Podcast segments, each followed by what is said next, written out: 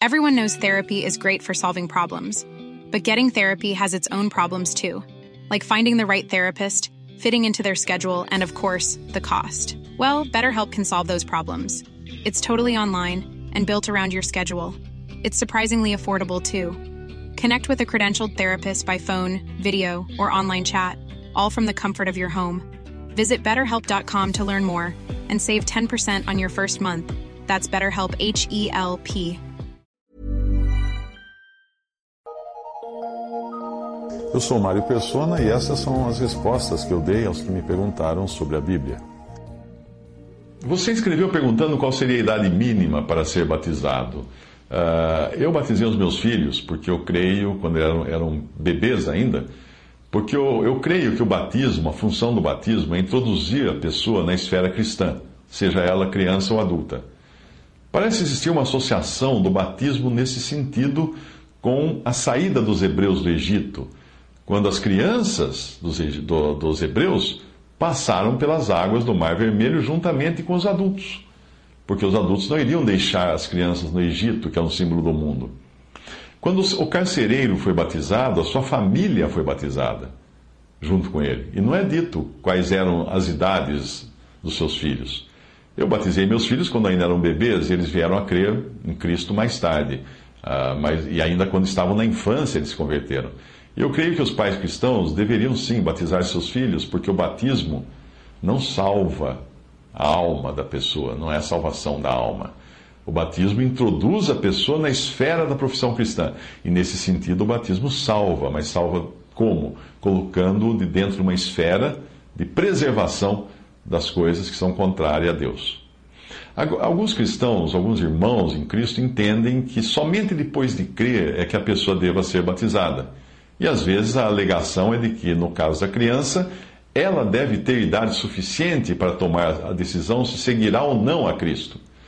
Mas mesmo esses pais que acreditam nisso, criam os seus filhos no temor do Senhor, ensinam a palavra de Deus a eles, fazem eles decorarem versículo, ensinam eles a aprenderem a orar, de certa forma, eles querem manter-se seus filhos na esfera cristã, embora tecnicamente eles sejam pagãos, enquanto não forem batizados. O modo de batizar fica claro na palavra de Deus, que é em nome do Pai, do Filho e do Espírito Santo.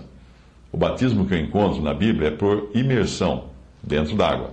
Mas, como a forma de imersão não foi incluída na fórmula do batismo, ou seja, não foi dito assim, para você batizar colocando a pessoa dentro da água em nome do Pai, do Filho e do Espírito Santo. Não foi dito.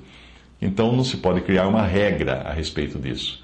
Se existir a possibilidade de batizar a pessoa por imersão, então melhor, porque é o mais é o, é o exemplo que nós encontramos do modo de proceder dos cristãos que aparecem na Bíblia. Uh, mas se a pessoa está doente, numa UTI, obviamente ninguém irá querer que ela entre na água. Aí pode-se usar outra maneira de batizar, desde que seja com água e em nome do Pai, do Filho e do Espírito Santo. Normalmente, o batismo é um trabalho para um irmão fazer, não é um trabalho da Assembleia. Mas, como eu já disse, não existe uma regra se, se quem deve batizar.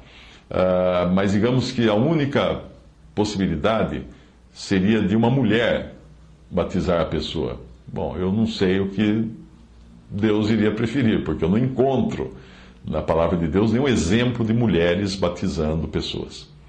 Mas esse é um assunto que acaba até ficando para a consciência de cada, de cada pai, se ele deve ou não batizar seus filhos. Uh, e o pai pode batizar o filho, não tem que ser um padre, um pastor, um bispo, um, nada disso. Pode ser qualquer cristão batizar uma pessoa. Uh, o meu genro pretende batizar os seus filhos ah, só quando eles tiverem idade para decidir pelo batismo, porque é assim que ele enxerga. Bom, isso não é motivo para eu uh, brigar com o meu genro, não é isso, não é assim que funcionam as coisas. O batismo é sempre uma iniciativa de quem batiza. É por isso que fala ide e batizai, e não de quem é batizado. Mas mesmo assim, devido à confusão que existe hoje na cristandade, um novo convertido pode ficar em dúvida se o batismo que ele recebeu na igreja A ou na igreja B foi bíblico. Na dúvida, nada impede que ele seja batizado, por assim dizer, de novo. Mas o, o batismo Não é onde ele foi batizado ou por quem que ele foi, ele foi batizado que importa, mas é a quem ele foi batizado. Ele foi batizado em nome do Pai, do Filho e do Espírito Santo? Então, está batizado. No meu entender, ele está batizado. Ah, mas foi na igreja X. Não importa. Ele foi batizado não ao nome da igreja, ele foi batizado ao, em nome do Pai, do Filho e do Espírito Santo. Eu creio que o maior equívoco que muitos cristãos consideram, uh, fazem, é considerar o batismo como uma forma de ser adicionado à igreja, acrescentado à igreja. E não é, de jeito nenhum. Não tem nada a ver o batismo com ser acrescentado à comunhão, ou a uma igreja, ou a uma denominação, nada disso. O batismo, a pessoa é colocada dentro da esfera da profissão cristã. Ela passa a trazer sobre si o nome de Cristo. Ela muda de camisa, ela veste a camisa de cristão, mesmo que não tenha se convertido a Cristo. Simão, o mago, foi batizado em Atos, mas claramente revelou depois que ele não era uma pessoa que realmente se converteu a Cristo Jesus. Ele quis até comprar o poder do Espírito Santo. Então é, é importante entender o batismo como algo simples que apenas introduz a pessoa na esfera da profissão cristã.